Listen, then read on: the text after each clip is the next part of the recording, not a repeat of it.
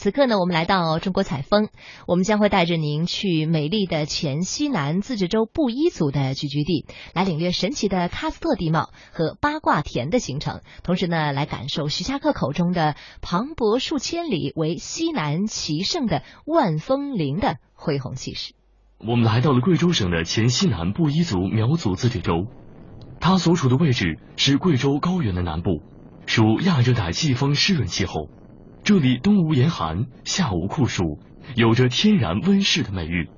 贵州的山区多为喀斯特地貌，而这里的地貌特征却又与其他地区不同，有着自己非常鲜明的特点。我们摄制组从州府所在地兴义市出发，车行二十多分钟。就来到了最有特色的万峰林地区。现在呢，从我这个角度往远处望去啊，全部都是延绵不绝的山峰，而且几乎是数不清究竟是有多少座。那这个地方呢，当地人也非常开门见山的把它称作为万峰林。那这个称呼呢，的确是非常的形象。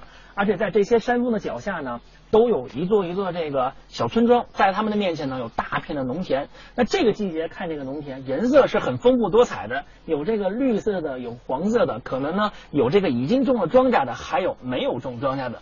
那来到万峰林呢，我们也找到了当地的一位向导苏敏，在这儿已经等候多时了。你好，苏哦敏，你好，你好。哎，哎，欢迎欢迎。哎，这儿看上去非常漂亮啊，对对对。刚才我就说到了，而且这些小村庄，哦，这个角度看更加的清楚哎，对，啊！你看远处的这些房子，都是这个呃白墙、哎黑瓦啊，对吧？粉墙黛瓦的哎。如果说不看到后面这些这个群山的话，我仿佛是感觉置身在江南一样的水乡的感哎觉，对对对。啊。这个地方为什么被称为万凤林？是不是就是因为山峰很多呀？对，山峰很多，啊你知道有多少座吗？那万峰林，万峰林可能是不是得有一万座？我这是猜想啊两哈。万多座呢。两万多座、啊对对对哦，万峰林地区位于贵州、云南和广西三省交界地区，总面积达两千平方千米，约占兴义市国土面积的三分之二。它从海拔两千多米的七捧高原边沿和万峰湖北岸以及黄泥河东岸呈扇形展开，上线以海拔一千六百米左右的高寒土山为界，下线则延伸到了海拔八百米左右的亚热带红壤土山。形成了一个西北高、东南低的环形山带。哇！而且这个地貌应该就是我们所讲到的这个叫做喀斯特地貌，啊是吧对喀斯？特哎地貌，这儿的这个喀斯特地貌和我们在比如说广西桂林啊这些地方看到的喀斯特地貌一样吗？不一样啊。不一样啊，你看，嗯我们这个万峰林呢，它是属于这个锥状型的喀斯特地貌；桂林呢，它是属于塔状的这个喀斯特地貌。啊，一个是锥状，一个是哎塔状哎、。对对对，啊风格不一样。再说了，我们这个万峰林的面积要大得多，两千平方公里呢，容纳了两万多座山峰，哦，可以说。是堪称世界之最的这个锥状喀斯特地貌。来前我好像听说有一句话是形容这儿的，叫做“天下山峰何其多，唯有此处，呃，峰成林”，哎是吧？哎是说的这里吗？啊，对，啊是徐霞客。徐霞客三啊百多年以前两次呢踏入这片土地。啊，徐霞客啊完了，先他生还说了，嗯嗯，磅礴数千里，为西南奇胜。就说这地方的确是哎哎对对对啊，非常的这个有特点啊。哎，相传，明朝著名的地理学家、旅行家徐霞客曾先后两次来到这里。他不仅被独特的自然景观所吸引，而且说这里道路四达，人民颇及，建议可见一线。如今，这里不但修建了城市，还成为了黔西南的州府所在地，让人不得不惊叹于徐霞客的先知先觉。哎，我看这下面这个田啊也是非常的漂亮哎，但是这个季节是不是还不算是最好的时候对，啊？现在这个季节的话呢，农作物大多数都已经收割掉了。呃，然后如果在秋天来的话呢，全都是金黄色的这个水稻。可以想象一下那啊、我们眼 前的这个这个呃八卦田呢，它也是呃喀斯特地貌比较显著的这么一个地下特征。啊，您刚刚说这个哎叫哎八卦田。八卦田啊，它那哦个、呃，它这个田园的话呢，它主要是以中间的那个漏斗为同心圆哈，当地的嗯村民们在啊、边沿漏斗的上面耕种土地，也嗯就是说怕浪费这个土地，在上面耕种，所以呢就无意间形成了这种奇妙无比啊、形同那个道家的八卦一样哦啊，完了称为八卦田。八卦田中的地下漏斗深不见底，被当地人亲切地称为“大地的眼睛”。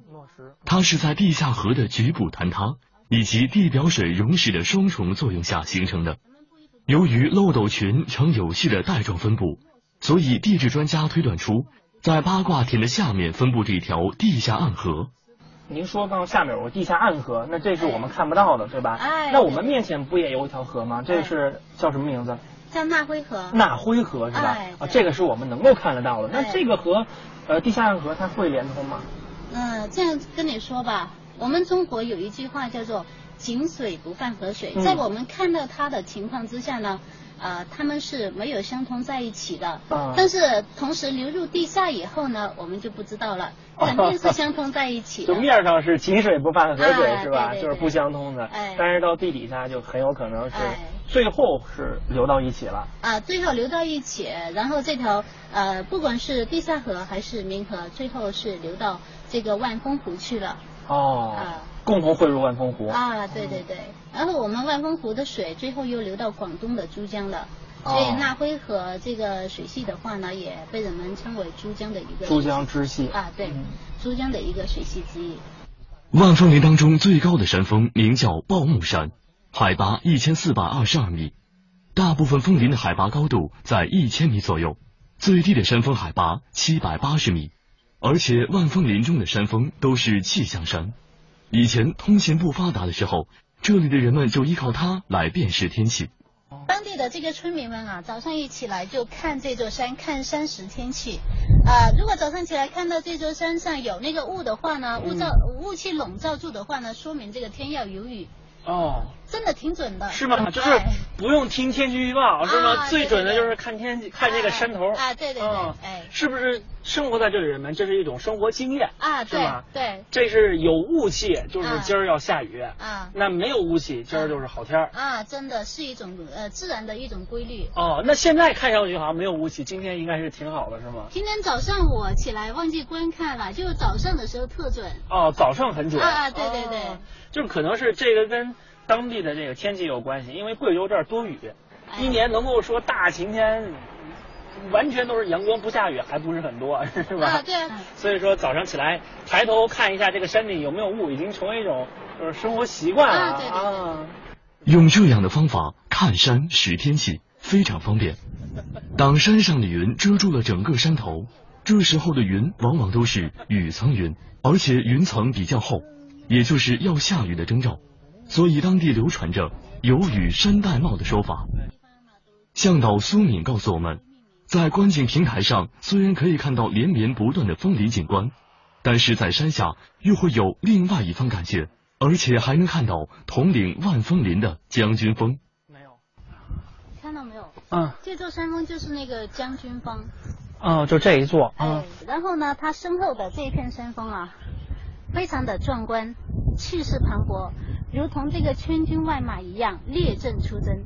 啊，哦然后这座山峰呢，又是站在这一片群峰的最前位嗯，啊，所以呢，它就自然而然的得面而出，感觉像在将军峰就是了。统领千军万马，指点江山啊哎，。对对对，那现在从我们这个角度上面看，是不是将军是面朝那边的，啊对，是吧？它的那个鼻梁，就这个啊对凸出来这一部分啊，就凸出来这一部分哎，就很像我们，就是现在是看的是它的左侧是吧？啊对这边它这个鼻子凸出来的啊，对，上面好像还戴了一个这个官帽官帽吧？啊对啊，还有这个看着顶就很雄伟。